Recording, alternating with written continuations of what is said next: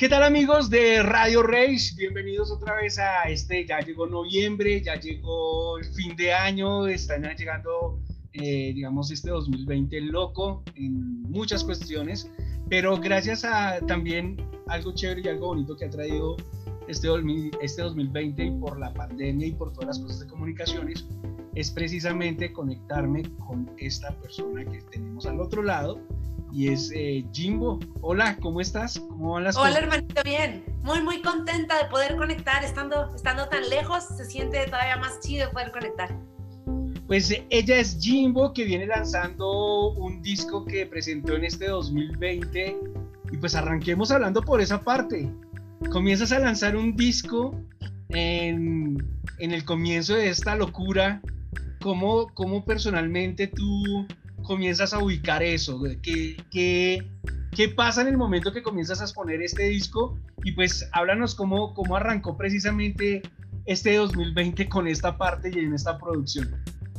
Pues fíjate que yo, yo ya venía desde el año pasado planeando muchos lanzamientos para este año porque mm, pues estarás de acuerdo conmigo que ha cambiado muchísimo la industria musical y entonces ahora sacar un disco completo eh, le quita atención, quizá la gente escucha una canción y todo lo demás se pierde. Entonces ahora el plan que, muchas personas que nos dedicamos a la música tenemos es ir sacando sencillo por sencillo y quizá dejar algunos ya juntos para el final volver a relanzar todo el disco. Pero eso es lo que yo he estado haciendo, em, que llevo ya desde el año pasado, pero que empezamos con la canción de El Sueño que se lanzó en enero.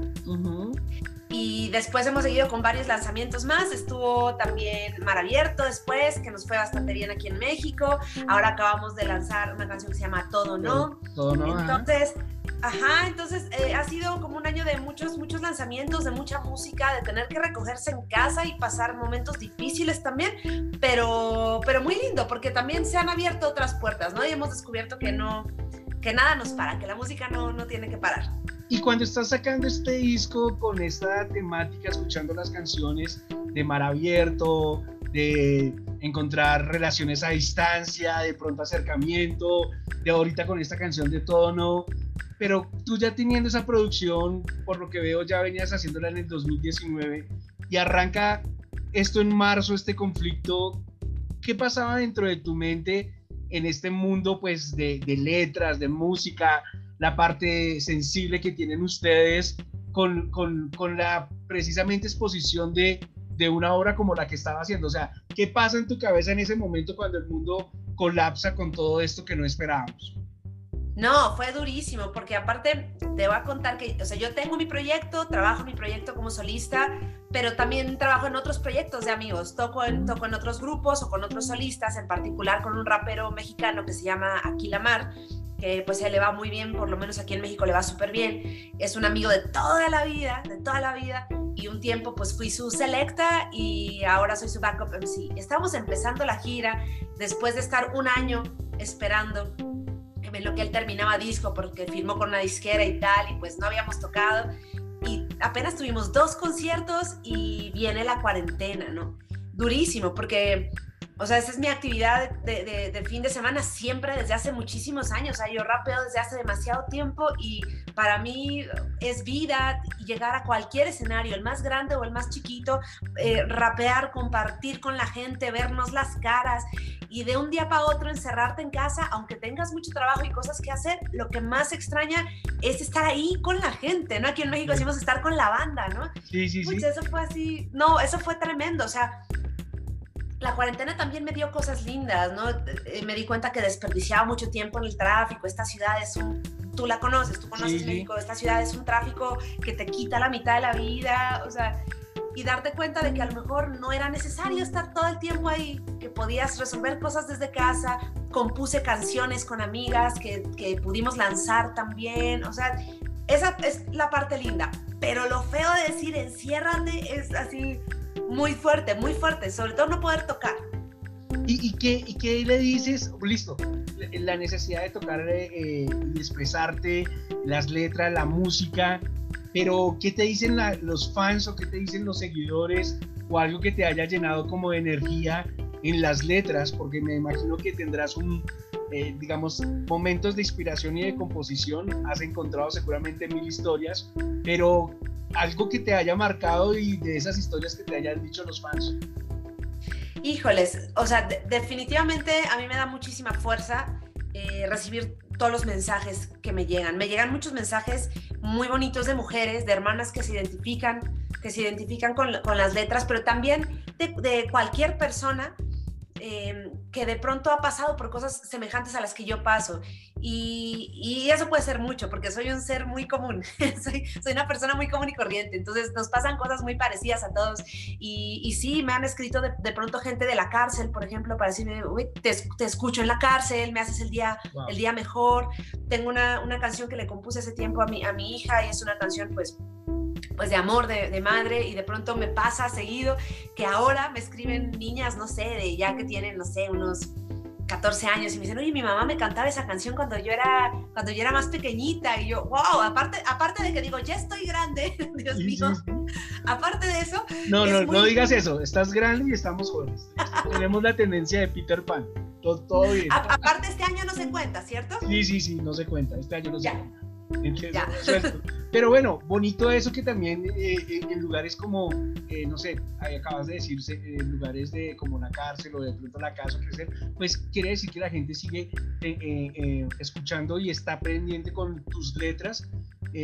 Algo que se necesita en este tiempo pues es la música, lo sabemos y lo estamos sintiendo por la necesidad de buscar creo que la cuarentena nos obliga a encerrarnos a sí mismos y también encontrar cosas, música que, que, nos, que nos dé esa luz, esa pequeña luz.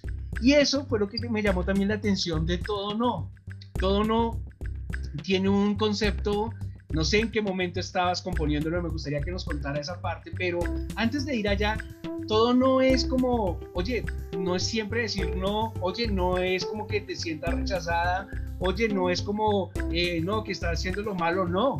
Todo es no, sí, puede estar todo en un caos. Me encanta el concepto del arte que nos mandaron porque pues, hay un hilo, hay un caos, pero también internamente también hay una, perdón, ¿no? Y con tu, tu respeto, hay una belleza inter, eh, eh, que se muestra, entonces no es todo como lo pintan, como las cosas como lo decimos acá en Colombia, sino que hay cosas también positivas que toca eh, dar y mostrar. Eso lo haces tú en una canción, ¿y en qué momento haces esa canción? Lanzándola en este momento, 2020, octubre, todo lo que está pasando, eh, creo que, no sé, ¿cuándo, ¿cuándo nació esa canción? ¿En dónde? Comencemos por esa parte. Esa canción, bueno, empezó, o sea, los, los, primeros acordes los hicimos aquí en la casa y, con un ukulele muy distinto a como terminó sonando la rola y ya los habíamos hecho yo creo que desde el año pasado pero no había letra. O sea apenas había ya tenía yo el, el todo no del coro eh, un poco en, en, mente, ¿no? O sea, ya habíamos sacado esos acordes y habíamos sacado un poquito el coro, pero no tenía toda la, la, letra de la canción y se quedó ahí. Yo, yo siempre tengo como si fuera, imagínate, un baúl de, de ideas, en el que cada vez que se me ocurre algo, yo hago un papelito y lo meto ahí. Y yo no sé, en algún momento de la vida que no tenga inspiración o que, o que me vea la necesidad de hacer algo y no se me ocurra qué, voy a este baúl y digo, está esto, esto, esto.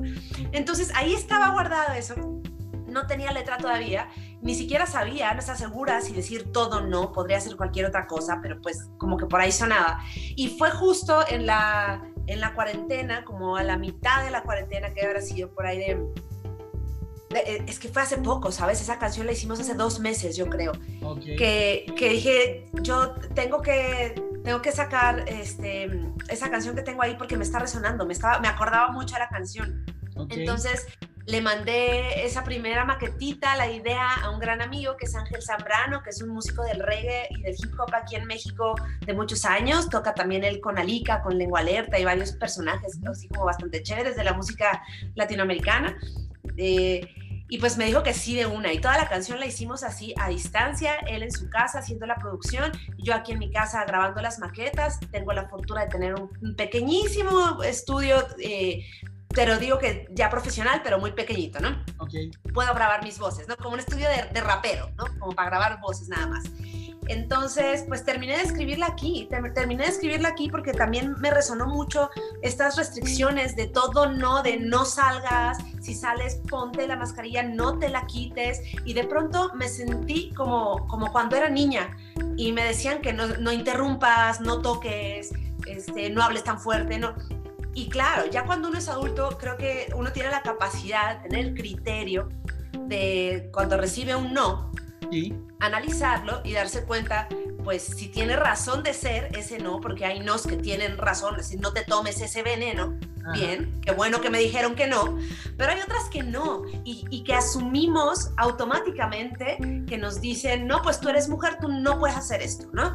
Este, tienes esta edad, ya no eres apta para esto, sobre todo a las mujeres, ¿cierto? Entonces, como que a partir de esta edad ya no sirves, porque no eres joven, porque no... ¡Wow! ¿no? ¿Qué, ¿Qué onda con eso? Entonces, sí, definitivamente me inspiró la cuarentena, pero el tema es mucho más amplio. Claro. Y, y, va, y, va, y va para todas y todos, eh, porque es algo que hemos enfrentado desde que somos chiquitos, desde que somos niños y niñas. Eh, eh, voy, a, voy, a, voy a tocar un, tema muy particular y creo que pues estando yo hace poco en México me di cuenta y también en Colombia desde hace poco, pero todo este movimiento feminista y todo este movimiento que este 2020 y de pronto a finales del 2019 se venía mostrando más, mostrar la vulnerabilidad en el que están ustedes, las chicas, las mujeres. Acá aquí acaban de dar un dato en Colombia que, que eh, si un hombre pierde un empleo, dos mujeres pierden también ese puesto, o sea, como hay una, se nota que hay una una fuerte concepción de eso. Y ayer fue, este fin de semana fue el Día de los Muertos o Halloween en, en Colombia o a nivel mundial. Eh, se me viene una imagen que una periodista colombiana colocó, Simona Sánchez, que de, de, Radiónica, y colocaba que en, el siglo XVI o en el siglo... Eh, el, Día de las Brujas eran a las personas, a las mujeres que, eran, que, pensaban diferente. Eh, este 2020 acercó más ese concepto, ese tema, porque tú estás diciendo ahorita, claro, te venía rondando la cabeza, las noticias, las formas de lo que pasaban en, las noticias que van en tu ciudad, en tu país, en toda América Latina. Venía rondando ya eso y otra cosa que te digo y que pues estuve también escuchando en algunas canciones tuyas, esto no es de ahora, o sea, tú vienes de frontal con ese tema hace muchos años atrás, pero creo que las nuevas generaciones están sintiendo más eso. ¿Cómo, cómo te sientes en esos dos puntos? Eh, eh, levantar la, la, costra, por decirlo así, ver la herida, y por otro lado, pues ya venías con una temática de, de esa forma. ¿Cómo ves estas generaciones afrontando eso? Eh, quisiera yo, conocer esa punto. No, yo veo que las nuevas generaciones, por lo menos en México, han dado pasos gigantes en términos de equidad de género. El feminismo es muy fuerte aquí en México, pero es que hacía falta, porque yo no sé si sepas las cifras, pero en mi país cada día mueren 10 mujeres a causa de feminicidio, es decir, fueron asesinadas solamente por el hecho de ser mujer. O sea, no que murieron de enfermedad, no que murieron en, un asalto, en un accidente, o no, no, no. O sea, esas son las cifras. Entonces, realmente México es un país que pareciera que no quiere a sus mujeres. Y bueno, que no nos quieran, que no nos quieran, que hablen feo y que digan cosas feas de nosotras, que las digan, pero que ya no nos maten.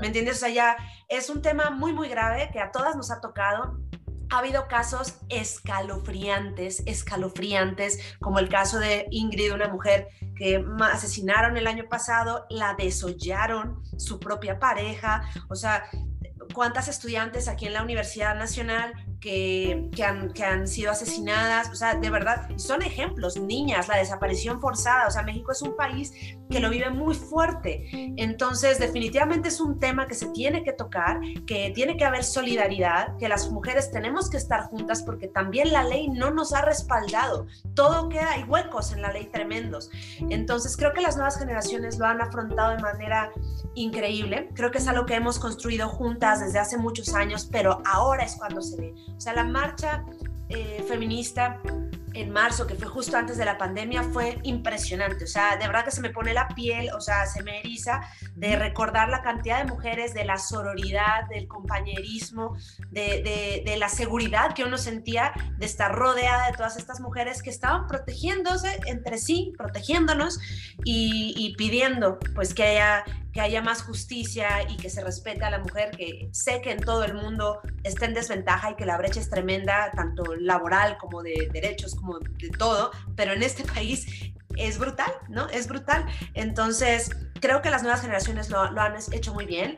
Eh, se han sabido compenetrar con las viejas generaciones y creo que están pasando cosas muy buenas. Y en términos de música, déjame decirte que hay mucha música hecha por mujeres maravillosa en México ahora que se puede compartir. Eso, eso es algo que se agradece y esperamos que cada vez haya más. Ok, ¿algún mensaje particular que tú le quieras dar? No sé, puede ser al Estado, puede ser algunas organizaciones con respecto a este tema que, que presten atención. ¿Algo que tú quieras decir puntual, eh, que lo podamos, digamos, eh, nosotros ser como medios independientes, ser eh, megáfonos de ustedes. Algo que quieras decir puntualmente en esta entrevista, pues para Colombia o algo que tú quieras decir.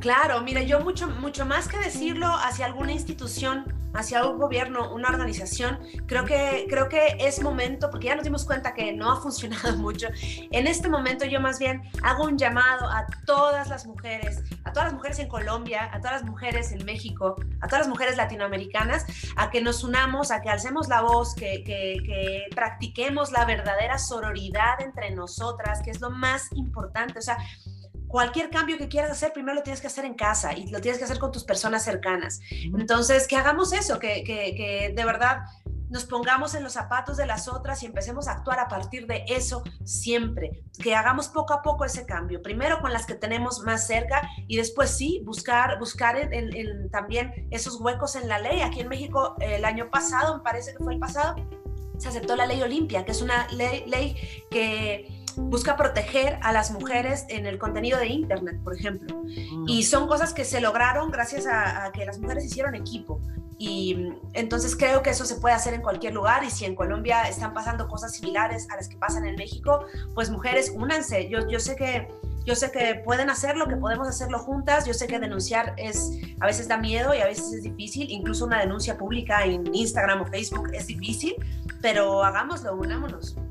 Eh, voy a ser ahora una, una, antagonista en este momento. Ah, en el 2019 hubo una denuncia muy fuerte en la industria musical, eh, de que se estaban señalando a artistas, eh, se hubieron reacciones en las redes, llegó eso precisamente acá a Colombia, todo. Jimbo, ¿cómo tomó eso? También la reacción de los músicos, amigos, supongo que tendrás conocidos, ¿no? Pero, ¿cómo viste esa movida de poner en la opinión o en el escarmiento público a, estas reacciones. ¿Cómo ves tú eso? Y obviamente lo hago con la pregunta de, de, también tener un sentido de responsabilidad, porque, porque, de pronto las nuevas generaciones eh, posiblemente pueden entender y malinterpretar estas acciones de otra forma. Pero, ¿cuál sería el mensaje de, de, Jimbo frente a estas situaciones? Y pues eh, obviamente es música y es arte, ¿no? Ya, bueno, intuyo más o menos de qué me estás hablando porque sí me enteré de un escándalo por ahí, particularmente en Colombia fue muy fuerte lo que, lo que sucedió. Este, Mira, yo creo que sí es importante hacerlo público, yo creo que es importante decirlo. ¿Por qué? Por lo menos en el caso de México, que no sé si sea el mismo que en Colombia, entonces también quiero dejar muy claro que yo hablo por lo que yo vivo aquí sobre todo. La ley no ha hecho nada y hay muchas personas que están afectadas tremendamente y cuando nos damos cuenta de que la violencia se va escalando, empieza por la violencia verbal y cada vez va escalando hasta llegar al asesinato, nosotras que conocemos eso y nos damos cuenta de estas agresiones por parte quizá de, de algún exnovio de un amigo o quizá por teléfono de, de un compa, cuando nos damos cuenta que eso empieza a suceder y nos damos cuenta que puede ser mucho más grave y nos damos cuenta que la ley no hace nada al respecto, que todo se queda ahí volando y que nunca se hace justicia y que, y que sigue sucediendo porque la gente sabe que no se va a arreglar nunca, entonces es un arma que uno tiene que tomar, uno tiene que hacerlo público porque quizá es la única manera que uno puede hacer algo. Sin embargo, también me parece súper, súper importante que las mujeres seamos conscientes de qué es lo que estamos denunciando, porque también creo que, que hay circunstancias que, que no lo ameritan o que a veces... Eh, a veces sí sucede, pues que nos equivocamos, ¿no? A veces también, también una mujer puede equivocarse y hacer una denuncia que quizá no tenía que haber sido denuncia. Y ese es un punto ya muy íntimo, porque también un, algo que nosotros decimos es, yo te creo, y si a mí viene una mujer y me dice algo, yo lo primero que voy a hacer es creerle, porque la experiencia me dice que, que eso es lo primero que pasa, que nadie te cree y entonces van mujeres violadas y no les creen, ¿no? Y es muy triste. Entonces yo te creo, pero sí hacer un llamado también a que seamos muy conscientes nosotras de qué es lo que estamos exponiendo y qué es lo que estamos diciendo y que sea consciente y que sea real. No podemos jugar con eso porque también le echamos a perder la vida a otras personas, ¿no? Súper, súper lo que estás diciendo, la conciencia como tal y creo que le agregaría una cosa, la ética, por decirlo así. Exacto, exacto. La ética y la moral. Oye, Jimbo, vamos a, vamos a cambiar una parte, pues obviamente estamos aquí explorando y conociendo también tu, tu pensamiento porque lo hablas así de esa forma, pero ¿cómo es el movimiento de la mujer o, el movimiento del hip hop con las mujeres? ¿Cómo lo siente en México? Acabas de decir que tienes unas buenas eh, compañías, pero ahora me estás haciendo señales como que, uy, grave. Pero bueno, ¿cómo se siente, cómo se siente, cómo se siente estar representando eh, tu género, tú como mujer, frente a un género, no digo que sea totalmente machista, pero sí es muy fuerte y es muy barrio y eso se siente allá muchísimo en México. ¿Cómo lo ves? Y cuéntanos esa experiencia particular, por favor. Pues mira, sí creo que el hip hop en su origen y en su naturaleza es bastante masculino. Y cuando yo digo que sea un género bastante masculino, un género musical, eh, no quiere decir que no sea cercano a las mujeres, porque tanto mujeres como hombres tenemos nuestros rasgos femeninos y masculinos y qué bonito poder explorarlo todo en cuestión musical. Ya lo demás yo no me meto, pero, en cuestión, pero en cuestión musical me parece, me parece genial y y es, es parte de, la naturaleza esta del hip hop cuando lo conocimos hace muchos años, ¿no? Eh, sin embargo, como que hay puntos que se vuelven delicados también, ¿no? Porque, por ejemplo, ¿qué sucede en las batallas de freestyle donde de repente hay tantos comentarios misóginos? A mí me ha sucedido, yo he tenido así como este, momentos como bastante tristes de escuchar que algún rapero re famoso dice cosas de mí muy feas solo para ganar una batalla y yo no tenía nivel en el entierro. Entonces, esos cuentos me parecen como muy tristes y si lo asociamos con todo lo anterior que te conté de la violencia en México, pues ahí empieza en la violencia verbal. Entonces, wow, por eso te dice así, ¿no? Eso está muy feo también los comentarios aquí en, México, como te dije, es un país que parece que no quiere a sus mujeres. Entonces hay comentarios terribles, cero respeto, nadie se fija en, bueno, no es que nadie, ¿eh? pero hay, algunos hombres no se fijan en el, trabajo que estás haciendo, sino que eres mujer, eres un blanco para criticar y decir cosas feas. Pero eso, mira, Pac, vamos a hacerlo de lado, existe, pero sí creo que es un momento increíble eh, para el rap femenino mexicano este, porque hay muchos proyectos eh, buenísimos. Está, te puedo hacer una lista enorme, ¿no? Pero a mí me encanta Masta Cuba y Mary B, por ejemplo, Audrey Funk, que ahora está viviendo en Nueva York, pero está representando durísimo, haciendo cosas hermosas. Niña Dios viene con todo desde hace muchos años trabajando muy duro, está hispana y te estoy mencionando como de las más conocidas, pero hay muchas más, ¿no? Y creo que es un movimiento, este movimiento de hip hop de mujeres, que no solo en México está repunteando y no solo aquí están sucediendo cosas interesantes, sino que en toda Latinoamérica. O sea, yo pienso bueno, Ana Tijoux desde hace muchísimo en Chile, ¿no? Pero mira ahora, por ejemplo, allá en Colombia, Maritea en las batallas haciendo un papel impresionante, ¿no? Es la mujer más increíble que he visto haciendo freestyle en español, por ejemplo. Y, bueno, la historia también del rap femenino en Colombia es muy importante, o sea, Lucía Vargas, Diana Bella, eh, ¿no? Entonces, démonos cuenta que siempre ha habido mujeres y que creo que ahora estamos como en un lugar muy bonito musical y de sororidad eh, en el que podemos decir, ya queremos exponer toda nuestra música, ya queremos compartirla con el mundo y, creo que es un momento muy lindo y agradezco poder estar todavía aquí. bien, bien, Jimbo. Oye, ya, yo hago la otra pregunta. ¿Qué conoces de Colombia? Ya nos dijiste, bueno, Diana Bella, Lucía Vargas, Lucía Vargas súper activista, sus letras bien abiertas, eh, con una temática que va desde lo espiritual hasta lo personal, al barrio, me encanta eso supongo que debes conocer a Andrea, Tráfico, que también se está moviendo por ahí. Eh, claro. Pero, pero ¿qué, ¿qué, conoces de Colombia respecto eh, al hip hop? Si conoces algo de la nueva tendencia o vieja escuela, ¿qué, qué, qué tienes latente tú presente hoy? Pues mira, yo eh, no conozco la escena actual completa, no, no, conozco todo lo que está sucediendo, pero por ejemplo hace rato mencionamos Alcolíricos y Alcolíricos ha resonado en toda América Latina. Alcolíricos es un proyecto increíble. Este, luego tuve la fortuna y el placer de hacer una gira, bueno, ser parte de una gira hace dos años con Club Peligrosos de Oh, Medellín Con Jeque, con Jeque. Con el querido Jeque, con el Rat Race, y bueno, me parece, me parece un proyectazo, me parece un proyectazo, son una bomba en escenario también. Pudimos hacer una canción con ellos, ahí búsquenla, la pueden escuchar, está muy bonita. Este, y pues bueno, me, me encantó trabajar con ellos porque también musicalmente me pareció así que exploraban cosas increíbles, ¿no? Esos amplios de marimba chonta bien logrados, este, wow, ¿no? Pero bueno, es, es un proyecto, ¿no? También eh, un proyecto como casi casi que opuesto a ellos, pero Aerofón me gusta mucho. Aerofón también Este- es muy bueno, sí, señor. Sí, que ya no he sabido nada de ellos últimamente. No, se, se, separaron, digamos que tomaron un pause y está cada uno en su proyecto individual como solista.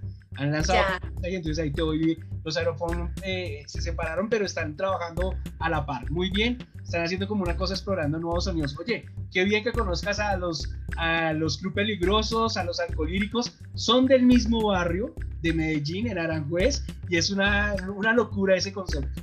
Em, Jimbo, voy a decirte así, digamos que este, este programa también lo escucha mucha gente, escucha melómanos, pero te voy a decir, dame tres canciones que puedan identificar toda la esencia de Jimbo y que en Colombia puedan eh, decir, wow, esto es Jimbo, nos va a gustar, que tú la recomiendes. A ver, así, así, tres canciones. Eh, Yo sé que, yo sé que tienes muchas y que hay cosas nuevas. A mí, yo ya, ya, yo ya te dije, hay una que me gustó muchísimo y casualmente la lanzaste en, en el día de mi cumpleaños. Y, eh, te, te digo Wow. que, la, que la canción de. eh, espérate que se, se me fue acá. Mar abierto. Mar abierto. Mar abierto. Sí, sí. Entonces, sa- saquemos esa canción y dame tres canciones. Ya tengo, ya tengo la primera. A ver, pero esa es la ñapa. Tres canciones, ¿cuáles? Por- por- Tres por- canciones. Te voy a decir primero una muy viejita, Ok. que quizá, quizá no sea la mejor, pero es una que me representa absolutamente y no es de solista, es con mi grupo Magisterio. La Ok. canción se llama Sueño de un Writer, es una canción que habla de graffiti, que me atrevo a decir, modestia aparte, que, que, que marcó una generación de, de grafiteros aquí en México que nos gustaba salir y pintar. Es una canción que, que para mí es muy importante y yo, si no volteo a ver a mi raíz, que es mi primer grupo, no soy nada. Entonces, primero que nada, eh, Sueño de un Writer, eh, Magisterio, definitivamente esa sería como la, la primera. Después, eh, yo creo que diría El Sueño, y que es una canción que aparte tiene mucho que ver con Colombia, porque utilizamos unas gaitas Wow. este, y co- con, con maracón y toda la onda, y tiene un sampleo de música colombiana también. Yo te, te voy a contar que aquí en mi casa hay mucho de Colombia, porque yo estoy casada con un colombiano, entonces, aunque no quiera, aunque no quiera, me toca comer bocadillo, aunque no quiera, me toca todo Colombia. súper, súper. Y no, y me encanta, y soy muy feliz, yo soy muy, muy agradecida, cercana y muy contenta con toda la cultura colombiana y con muchísimo respeto me atreví a utilizar estos amplios. Este, y es una canción que me encanta porque es una canción con un contenido revolucionario, pero es una canción que también se puede bailar. Y es una canción que también tiene algo de nuestros ancestros, hablando en general de Latinoamérica, ¿no? Entonces, son cosas que me parece que es importante conjuntar. Yo creo que la revolución se tiene que bailar. Creo que el contenido político que solamente te regaña llega un momento en que te cansa. Porque se te empieza a mover la caderita y dices, me quiero mover. Ay, claro. Entonces, ese es el sueño. Entonces, sueño de un, escrit- eh, sueño de un writer, después el sueño, fíjate, muchos sueños. y una última, déjame pensar cuál, Dios mío, me la pones tan difícil. Eh, nom. Bueno, pues mira, vamos a decir todo no, porque es la más reciente y sin duda también va a marcar un poco eh, mi camino eh, al futuro, ¿no? Porque en eso estamos, como sonando un poco así. Ok, qué bien. Pues ahí estamos nosotros escuchando y conociendo precisa- precisamente pues, a Jimbo con su canción y pues la ñapa, ya, ya dijimos que hay una canción que, que se llama Mar Abierto, ¿no? Entonces es- ahí hay cuatro canciones precisamente para conocer eh, de todos estos, eh, de la nueva música que viene con Jimbo y de todo lo que viene haciendo con casi más de, más de 20 años. Menos este Ya. año no cuenta. Este año no Este no cuenta. Ese no cuenta, ese no cuenta. Oye, Jimbo, me enteré que el próximo 22, 23 y 24 de noviembre vas a estar en un festival que se llama el Festival Rocket, que están cumpliendo de, eh, creo que 10 años del medio, 3 años en la misma versión.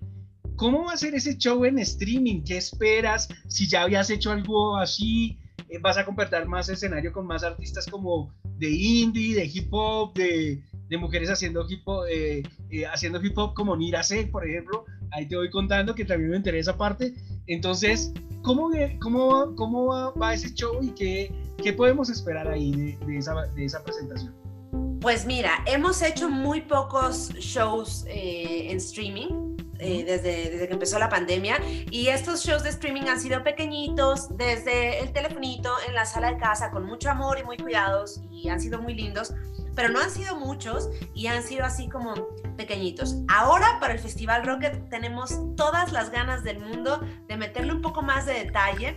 Eh, estoy planeando tocar con un DJ productor que trabaja conmigo desde hace mucho, que es un representante del dub en México muy importante, que es Bungalow Dub. Y con él toco en ocasiones especiales. Entonces estoy esperando que si todo va bien, eh, él puede ser el DJ de esta ocasión y queremos hacerlo con un bonito sonido. Me va a acompañar Vayan, también colombiano, este, perteneciente a la banda Resplandor, eh, por si por ahí han oído y si no, pues oigan Resplandor. Este, y pues bueno, solo les prometo que va a estar muy bonito. Vamos a tener estrenos, vamos a tener estrenos, que eso es muy importante. Y pues nada, ya con muchas ansias de hacer esto más un pequeño concierto, más que un streaming desde casa, va a ser un pequeño concierto. Eso está muy bien. Pues nada, eh, Jimbo, redes sociales, ¿no? Ahí te ubicamos así como X X I M B O y al final MB para Instagram. Yo sé que a veces suena un poco raro mi nombre allí en Colombia, me lo han dicho tantas veces. Yo no sé qué hacer al respecto, se aceptan sugerencias, pero en México decimos Shimbo con sh con la pero no, pero aquí en Colombia no podemos hacer eso. Tu, esposo debe saber, no digo nada más. Yo lo sé, por eso te digo, por eso te digo. Es un poco complicado y también a la hora de decir las redes así como, mm, bueno, a ver, si me quieren rebautizar o ponerme otro nombre de cariño colombiano, se aceptan sugerencias.